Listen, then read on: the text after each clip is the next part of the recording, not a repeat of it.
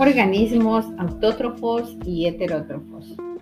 Todos los organismos vivos en la Tierra realizan el proceso de nutrición o alimentación según sus propias adaptaciones al medio ambiente, tipos de estructuras morfológicas de las que disponen y su nivel de organización y función. En este sentido, los organismos vivos presentan dos formas fundamentales de obtener la energía para sus funciones autótrofos y heterótrofos.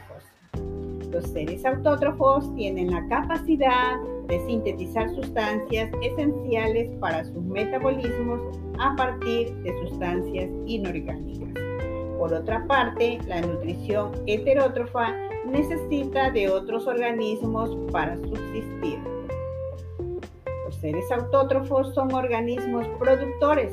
Ellos mismos producen su alimento mientras que los heterótrofos son consumidores, no producen lo que consumen.